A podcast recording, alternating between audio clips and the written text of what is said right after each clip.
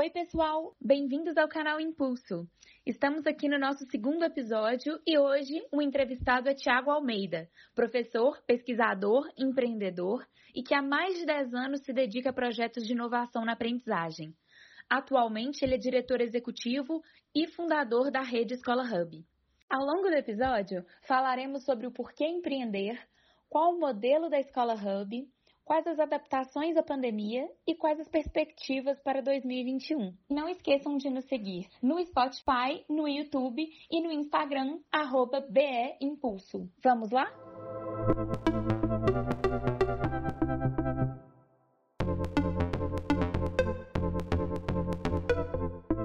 Então vamos lá, Thiago. Primeiro eu queria entender com você o seguinte: como foi sua formação? O que te levou a querer empreender? Como foi sua primeira ideia de empreendedorismo? Queria conhecer um pouco disso, de você, da história. Bom, Patrícia, eu comecei a empreender antes mesmo de, de entrar na faculdade. Eu trabalhava com os meus pais, que têm um histórico de empreendedorismo no ramo da alimentação, com restaurantes, serviços de refeições coletivas, alimentação industrial e eu tive a oportunidade de ter pequenos negócios no ramo de alimentação. É, muito rapidamente eu acabei indo trabalhar, eu comecei estudando comunicação e depois acabei me formando em administração. E nesse meio tempo eu comecei minha carreira em agência de publicidade. E aí eu fui desenvolvendo o interesse em empreender dentro desse mercado da comunicação. Coisa que eu acabei nunca fazendo porque dele eu acabei pulando para uma atuação em marketing multinacional, trabalhei na L'Oréal, trabalhei na L'Oréal na França, depois voltei para o Brasil de novo. E num dado momento da minha vida, eu entendi que a minha vocação era trabalhar com educação, fosse como fosse. Né? Independentemente de, de que segmento, com qual foco, e por uma paixão muito grande que eu sempre tive por educação. É, muito rapidamente, ao começar uma transição de carreira para a área educacional, eu me dei conta de que o meu interesse, na verdade, não era simplesmente ser um professor, ou ser um pesquisador, ou ser um gestor educacional. O meu interesse era muito relacionado a contribuir para mudar a educação, para mudar os formatos educacionais que nós temos hoje, que nós tínhamos e continuamos tendo, tendo hoje, isso eu estou falando de mais ou menos uns oito anos atrás. Né? E quando eu efetivamente já tinha terminado meu doutorado, já vinha trabalhando como pesquisador, como professor, eu acabei é, entendendo que para poder viver a experiência que eu queria, eu precisaria voltar a empreender. E por quê? Porque eu comecei a me dar conta de que não adiantava eu ficar tentando convencer donos de escola, donos de universidades, coordenadores de curso, diretores acadêmicos, de que a gente deveria buscar novos modelos de ensino-aprendizagem. Não adiantava fazer isso. O que eu tinha que fazer era efetivamente estar à frente do meu próprio projeto e conduzir ele numa perspectiva sistêmica dentro do formato que eu acreditava.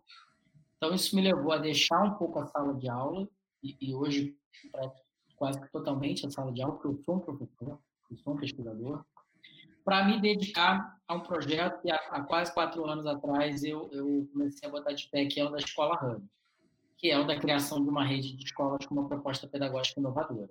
E como você criou esse modelo, ou você se baseou em algum modelo? Como foi a ideia de criação da Escola Hub? E explica um pouco para a gente como que ela funciona atualmente. A Escola Hub ela tem duas grandes inspirações que são o sistema educacional finlandês, que eu já estudei bastante e continuo sempre estudando, e as escolas de projeto, que são inspiradas no modelo da primeira escola de projetos que se tem notícia do mundo, que é a Escola da Ponte, em Portugal, que é uma escola que, na minha opinião, a grande contribuição dela não é exatamente ser uma escola de projetos, mas é a forma como ela se redesenhou sistemicamente para dar sentido à proposta pedagógica do projeto. Uhum. Então, foram duas grandes inspirações, apesar de haverem muitas outras, como o movimento de microescola nos Estados Unidos, toda a discussão sobre metodologias ativas que existe hoje no Brasil e no mundo.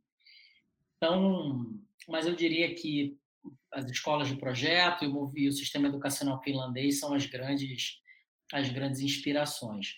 Agora, o modelo pedagógico da escola Hub em si, ele é um pouco resultado de, de diria, de, de arte, de engenho, de experiência, de vivência e de ciência. A gente nasceu com ponto de partida em 2018 e desde o início das aulas, esse, esse modelo, eu diria, na verdade, desde a primeira formação de professores, esse modelo foi sendo refinado, esse modelo foi sendo apurado, ele foi sendo bem compreendido, adaptado, e ele é até hoje, e eu acho que ele sempre será, porque no dia que deixar de ser, nós envelheceremos. A escola Hub, nós dizemos que ela é uma escola de fenômenos e projetos. Ela é uma escola de fenômenos porque nós organizamos o currículo da escola em torno de fenômenos. Então, a gente não, a gente não separa o currículo, isso aqui é da matemática, do português, da história e geografia, não. A gente seleciona fenômenos e os estudantes vivem ciclos em que a matemática, a história a geografia aparecem a partir desse fenômeno. E ela é uma escola de projetos, porque o desdobramento da investigação do fenômeno é a realização de um projeto que, que responde uma pergunta inicial conectada a esse fenômeno com a construção de um artefato. Então, precisa necessariamente envolver a construção de artefatos, porque isso leva os estudantes a operarem domínios cognitivos mais elevados, domínios cognitivos que envolvem a criação, que envolvem a análise. A escola Hub, ela também trabalha com outras três premissas importantes. Uma delas é a da personalização da aprendizagem. Então, os estudantes, por mais que desenvolvam projetos em equipe, eles têm suas trilhas individuais de aprendizagem e essas trilhas são monitoradas dentro de um modelo de avaliação formativa, o que permite que os professores, a qualquer momento, possam detectar tanto dificuldades quanto aptidões acima da média. E tanto cuidar para tratar dessas dificuldades rapidamente, quanto para estimular essas aptidões também rapidamente. É, nós também temos uma premissa de aprendizagem investigativa, portanto, todos os estudantes são tratados como pesquisadores, nós não entregamos resposta pronta na escola Hub. O estudante, ele, quando faz uma pergunta, o professor responde a ele com outra pergunta, de forma que ele está sempre sendo estimulado a estar numa posição de proatividade intelectual. E a aprendizagem colaborativa, que é a base para o desenvolvimento das habilidades socioemocionais dentro da escola. Você pode me dar um exemplo de como que é esse estudo de um fenômeno? Você pode me dar um exemplo assim, o que, que seria um fenômeno e como que isso seria aplicado nas diferentes Eu vou te dar um fenômeno do projeto que aconteceu no último bimestre. O fenômeno dos alunos do quarto e do quinto ano foi a redução, a queda da poluição após o início da pandemia. Esse fenômeno ele pode ser caracterizado como um fenômeno geográfico é como um fenômeno biológico, de certa maneira. Mas ele é consequência de comportamentos, ele é consequência de sociedade, ele é consequência da cultura. Uhum. Então, esse fenômeno ele pode ser investigado por diferentes prismas. É, uma criança que está aprendendo porcentagem vai investigar os dados percentuais envolvidos com esse fenômeno. Quem está aprendendo fração ou equação de segundo grau também vai investigar esse fenômeno utilizando outros aparatos de, eh, eh, de conhecimento matemático. Assim como os estudantes de ciências vão poder estudar o fenômeno pela ótica ambiental, pela ótica daquilo que, do ponto de vista de, de ciências naturais, o fenômeno permite ser observado, é, do ponto de vista geográfico, os lugares, o tipo de poluição, onde acontece, onde reduziu mais, onde reduziu menos, por quê, e por aí vai. Então, e a partir disso eles desenvolvem um projeto. A pergunta do projeto relacionada a esse fenômeno foi como manter a redução da poluição após o fim da pandemia. E o projeto consistia na criação de uma ONG. Então, eles precisavam criar uma ONG que, de alguma maneira, tivesse uma atuação que contribuísse para a, a, a manutenção da, da, queda dos índices de poluição, mesmo com o final da pandemia. E aí, trilhas de aprendizagem são construídas que vão conectando todo o currículo a esse fenômeno, são produzidas previamente e conduzem os estudantes dentro desse processo. Isso é o que a gente chama do projeto fenômeno. Mas existe um outro tipo de projeto na Escola Hub, que é o projeto autodirigido. No projeto autodirigido, é o estudante que define a pergunta, ele define o seu fenômeno de interesse, ele define a pergunta e ele define o artefato que ele vai produzir. E ele cria a sua própria trilha de aprendizagem com suporte e mediação do professor. Agora que vocês estão na pandemia, como é que vocês fizeram para se adaptar a esse tipo de ensino? A primeira coisa que nós fizemos foi entender que não caberia a metáfora, a ideia de transposição. Qual foi a primeira coisa que nós fizemos? Uma transposição. A gente pegou o que a gente fazia no presencial, a gente transpôs para o digital. Sim. Muito rapidamente a gente entendeu que isso não dava resultado. Por quê? Porque o digital ele não é um recurso. Ele é um ambiente novo. Uhum. Ele é um sistema novo. Se eu, se eu achar que ele é um recurso, eu vou, de alguma maneira, fazer uma avaliação inadequada do que, que é essa outra experiência. Uhum. E aí a gente deixou a metáfora da transposição de lado e a gente trouxe a metáfora da transição. Na transposição, você pega o teu objeto, mantém ele igual e leva ele para um outro lugar, mas ele se mantém o mesmo. Eu só mudei ele de lugar. Na transição, eu altero a forma do objeto. Eu adapto ela ao novo local. Então, o que a gente começou a fazer foi uma transição digital. A gente começou a estudar. Então, nosso time de inovação pedagógica foi pesquisar junto a famílias, a estudantes, aos professores, entender o que estava funcionando, o que não estava, os desafios de rotina, e dentro do limite, dentro do possível, porque é impossível chegar no resultado perfeito, a gente conseguiu bastante avanço, a gente conseguiu evolução, a gente conseguiu caminhar. Então, é, e acho que a gente vai continuar mudando caso esse cenário permaneça. Porque os estudantes hoje, quase sete meses depois, eles já são outros. Eles já desenvolveram outra habilidade, eles já desenvolveram uma outra etiqueta digital. Hoje a gente talvez tenha a condição de fazer algumas coisas que talvez três meses atrás não teríamos. Então é esse o nosso olhar. É, o, é o, como é que a gente atravessa a Covid? Fazendo pesquisa, entendendo a realidade, fazendo o desenvolvimento do nosso modelo pedagógico e da experiência de aprendizagem. Tem uma dúvida que eu fiquei muito grande, era de como que era o método de vocês de alfabetização, porque eu sei que pega justamente esse período. E eu queria saber se nesse método de alfabetização vocês é, também fogem do tradicional. Então, Patrícia, esse é um ponto muito importante. Nós não temos um método de alfabetização. Nós trabalhamos com um conjunto de métodos. Ah, a gente trabalha com a perspectiva global da alfabetização. Uhum. Porque, na realidade, cada indivíduo, cada criança pode demandar métodos específicos ou pode, em momentos específicos, ter demandas de algumas técnicas. A gente trabalha, mas a gente tem uma teoria que fundamenta o nosso trabalho, que é a teoria da psicogênese, da Emília Ferreira, do seu grupo de pesquisa. A teoria da psicogênese, ela, ela traz evidências muito interessantes e fortes de que o processo de alfabetização e letramento da criança ele acontece independentemente da atuação da escola. A criança, num dado momento, ela começa a se dar conta de que aquele desenho na caixa do todinho não é um desenho, mas sim são letras, e que aquelas letras possuem significados. E ela percebe o significado das coisas em contexto.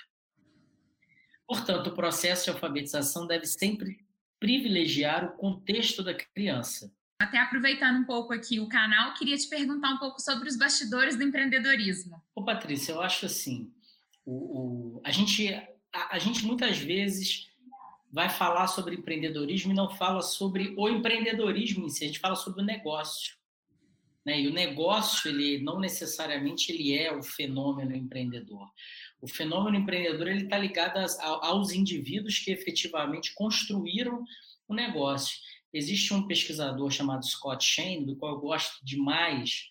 Ele construiu uma grande teoria do campo empreendedor, que ele chama de teoria nexo indivíduo-oportunidade. Então, o Shane diz que o empreendedorismo é um fenômeno que acontece a partir do momento em que um indivíduo reconhece uma oportunidade, decide explorá-la, vai atrás de recursos para explorá-la, começa a exploração, tem os seus resultados e depois sai do negócio, sai do projeto. É, ou então esse projeto ele vira efetivamente uma empresa. E para o Shane, o processo empreendedor ele está aí. A partir de um determinado momento, esse processo empreendedor ele acaba e vira gestão, vira um processo de gestão. Então não tem mais empreendedorismo ali. Você está gerindo a empresa. Aí você vai, você está falando de gestão. Então quando a gente fala dessa perspectiva da experiência do empreendedor, o que que muitas vezes eu acho que que não é dito? Não basta ter o produto ser bom, não basta ter o serviço ser bom, sua ideia ser boa. As pessoas, quando você vai empreender, você precisa ter uma rede que te apoie. Sozinho é muito difícil você fazer. Você tem que ter uma rede mínima para você começar, mínima. Essa rede mínima pode envolver sócios que acreditam em você, pessoas da sua família que te ajudam, te emprestam dinheiro, um love money, pode ser os seus primeiros clientes que acreditam em você. Então, o empreendedorismo ele exige isso, claro, uma oportunidade. Mas na, na minha experiência e na experiência de colegas e amigos que empreendem, você precisa ter uma estrutura e uma base sólida para empreender. Porque, senão, por melhor que seja o teu negócio, você pode ter uma experiência de empreendedorismo muito conturbada. Então, eu converso com muita gente, mas com muita gente mesmo, que me relata como já gastou muita energia com dificuldades societárias, por exemplo. É, pessoas que tiveram muitos problemas jurídicos por terem constituído contratos na correria com seus clientes, contratos ruins, contratos que tinham tudo para ser bons, mas que na prática são ruins. Né? Pessoas que relatam muitas vezes não terem feito um funding, uma organização para empreender. Eu participei de um evento no acho que foi também na semana da pandemia, antes do, do início generalizado da, da, declaração de pandemia no Brasil, um evento muito interessante chamado Fuck Up Night. Ele é um evento que nasceu no México, ele, ele é sobre fracasso. Então ele é um evento no formato, parece um formato TED, é, só que ele é mais intimista, em que os convidados vão lá para falar, para contar a história de um fracasso, onde a palavra sucesso é proibida de ser dita. Você não pode, você tem que ir lá e falar só do fracasso. E, e aí eu comentei, eu, eu fui convidado para palestrar nesse evento, eu já tive alguns fracassos retumbantes na minha, na minha trajetória, e aí, eu, num dado momento, eu, eu falei sobre três fracassos e, e, um deles eu disse que um projeto com muito potencial fracassou porque eu não me dedicava integralmente a ele. E eu não me dedicava integralmente a ele porque eu, ele não me dava renda, eu tinha que trabalhar. E eu precisava de dinheiro para trabalhar. Para viver, né, para sobreviver. Então eu tinha que trabalhar. E aí uma pessoa na plateia levantou a mão e ela falou assim: "Mas como é que a gente faz? Eu tenho uma empresa, eu também não consigo dedicar, eu preciso sobreviver". E eu falei para ela, falei assim: "Olha, esse é o grande aprendizado. Não adianta você querer fazer a qualquer custo. Se você quiser fazer a qualquer custo, vai acabar não dando certo. Então você tem que se organizar para viver a experiência. Então você precisa se organizar financeiramente para viver a experiência e viver bem a experiência. Você precisa se organizar em termos societários para você ter sócios que fazem sentido de você ter e para você ter regras claras de como é que a sociedade acaba ou deixa de existir. Você precisa, além disso, ter uma estrutura jurídica, uma estrutura de governança, um bom acordo de sócios para o seu negócio começar. Você precisa ter o capital que você precisa com clareza e bem estruturado. Tudo isso é muito importante para o teu negócio navegar bem. E, acima de tudo, parar com essa ideia de que no ano 2 você vai ter retorno. Parar de fazer o negócio pela planilha. Que na planilha você olha lá, pô, o mercado de sorvete é um mercado de 7 bilhões. Se eu tiver 0,07% no ano 1, pô, já é muita coisa. Cara, você não vai ter, porque tem muita gente que já está estabelecida nesse mercado brigando por esse mesmo pedacinho que você quer beliscar. Empreender é muito inseguro, é muito arriscado. Então você precisa ter uma base de segurança sólida. Como é que você forma essa base sólida? Então, estão nesses pilares: uma estrutura societária sólida, um modelo de governança sólido, uma estruturação financeira para você poder passar o médio, longo prazo entender que o resultado ele vem com o tempo. E você precisa estar ali nesse tempo. As pessoas às vezes se esquecem que o Google foi uma startup durante oito anos. Durante oito uhum. anos, os fundadores eles ganhavam o salário deles com investimento. Iam vendendo o pedaço da empresa, iam vendendo a empresa, vendendo, vendendo e vendendo, é, para poder chegar lá na frente e fazer acontecer. O Facebook não foi diferente. E várias empresas brasileiras são assim. Várias empresas brasileiras passam por isso. A Caloi é um exemplo disso. De uma empresa super bem sucedida, que, que na morte do seu fundador ela precisa se reestruturar e ela é, e ela é comprada por uma empresa de consultoria que entra com um modelo de gestão profissional e aí sim faz as coisas ganharem força. A gente está vendo muito comum no Brasil empresas é, de turnaround que assumem a gestão de empresas familiares, porque na sucessão os herdeiros não têm interesse, nem formação, nem condição de tocar o negócio, e aí terceirizam a gestão. Então, é, isso, isso faz muito mais parte do dia a dia do empreendedor do que a discussão das vendas, da inovação. Se você não tem essa base muito sólida, você não vai conseguir botar foco em discutir a venda, a inovação, o produto, o comercial. Dentro das experiências que você teve empreendendo, com seus negócios, agora com a escola, você teria alguma. O que você diria que seria primordial para alguém que quer começar a empreender? Engraçado você falar isso, Patrícia, porque eu estava pensando sobre isso hoje mais cedo. Como eu sou procurado por ex-alunos, eu fui professor universitário durante um bom tempo, professor de pós-graduação, então, eventualmente, os ex-alunos me procuram com interesses, com projetos para empreender, enfim. E o que eu percebo é que muitas vezes existe uma vontade enorme de empreender, mas não existe um projeto bom para empreender. Então, eu sempre digo para eles que até hoje não surgiu nenhum bom MBA empreendedorismo. Claro, você tem a Babson College em Boston, você tem algumas boas escolas de empreendedorismo, mas a verdade é que o empreendedorismo ele exige prática, ele exige técnica, ele exige vivência. Por mais que você faça um MBA em Babson, em Harvard, Stanford, você só vai aprender a escolher um sócio escolhendo. Tem que ter vivência. E eu costumo dizer que, às vezes, é importante entender hoje o empreendedorismo como uma carreira e não mais como uma experiência pontual. E por que, que eu digo isso? Porque se você for entender o empreendedorismo como uma experiência pontual, você talvez não mergulhe nele a fundo, como você deveria mergulhar.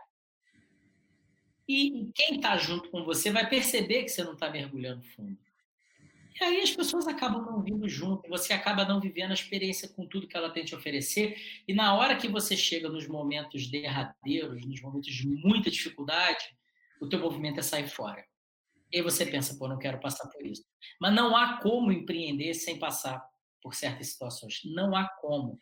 Faz parte do processo de colocar uma nova organização, uma nova empresa de pé passar por isso. Por quê? Porque você nunca vai empreender com todos os recursos. Então, o que eu digo para as pessoas é assim: acho que a primeira coisa que você tem que fazer é empreenda. Monte o teu primeiro negócio, monte a empresa viva, né? experimente, veja se você realmente gosta desse estilo de vida empreendedor, que é muito diferente do que as revistas e os empreendedores de revista também tentam vender essa ideia de que é, você vai montar uma empresa, vai ser um unicórnio, você vai, isso é muito raro, isso é para poucos, isso vai, isso não vai acontecer para a maioria das pessoas. A maioria das pessoas não vai ter uma ideia espetacular, não vai ter o dinheiro suficiente para fazer e vai ter que vivenciar a experiência com escassez de recursos. Então, viva a primeira experiência.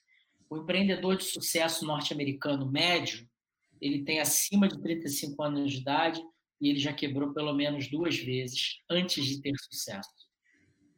Então é importante começar, é importante vivenciar, aprender para ganhar casca e principalmente para entender a dinâmica dessa carreira empreendedora.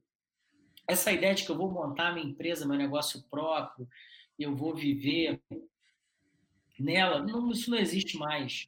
Os mercados hoje se tornaram muito dinâmicos. Você vai montar o teu pequeno comércio. Se ele for bem sucedido, vem um outro varejo maior e oferece comprar. Se você não compra, se você não vende, eles montam um igual do lado, com mais recurso do que você e o teu negócio vai minguar.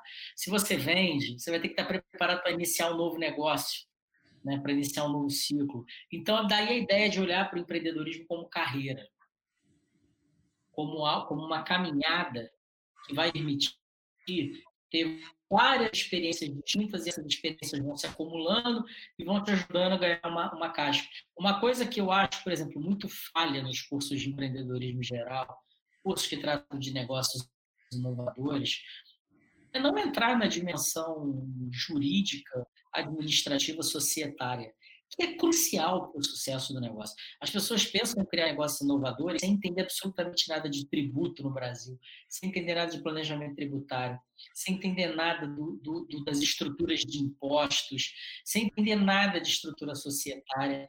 E você, é, em relação a esses novos empreendimentos, né? no, no, ao longo da pandemia, a gente vê várias pessoas querendo, falando de empreender ou pensando em novas alternativas para o ano de 2021, para o ano de 2022. Você acha que vai ter alguma mudança nesse sentido? De maior número de empreendedores ou de outros tipos de negócios surgindo? Não, honestamente, o que eu acho que vai acontecer é que vai diminuir o número de empresas no Brasil. Muita gente vai quebrar, muita gente já está quebrando. Quem está numa posição economicamente um pouquinho mais confortável vai aproveitar e vai comprar esses pequenos negócios ou vai se posicionar nos espaços que quem quebrou vai deixar. É o que eu acho que vai acontecer, honestamente. E acho que no Brasil especificamente a gente ainda vai viver um buraco econômico de mercado que não está sendo sentido agora, mas vai ser sentido talvez no meio do ano que vem, de uma maneira muito aguda, na minha opinião. Porque, o, o querendo ou não, o auxílio do governo tapou um pouco, os auxílios, né, os pacotes do governo ajudaram a segurar um pouco a estrutura, mas a pandemia não termina. Então, a gente vai viver a consequência disso nos primeiros três meses do ano que vem, e eu acho que o meio do ano que vem vai ser muito difícil. Eu acho que vai ser difícil para todo mundo, principalmente para quem começou agora, vai ser difícil. Eu tenho a sensação de que muita gente não está percebendo que não adianta. É, é, eu vou te dar um exemplo, porque eu estou na educação e de repente todo mundo começou a fazer educação. Empresas que não tinham, não têm nenhuma expertise em educação começaram a ofertar curso todo mundo começou a ofertar curso, todo mundo.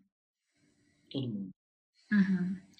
E as pessoas começaram a ofertar cursos porque é uma das, é uma das coisas que dá para fazer num contexto de pandemia, de isolamento social, fazer curso online.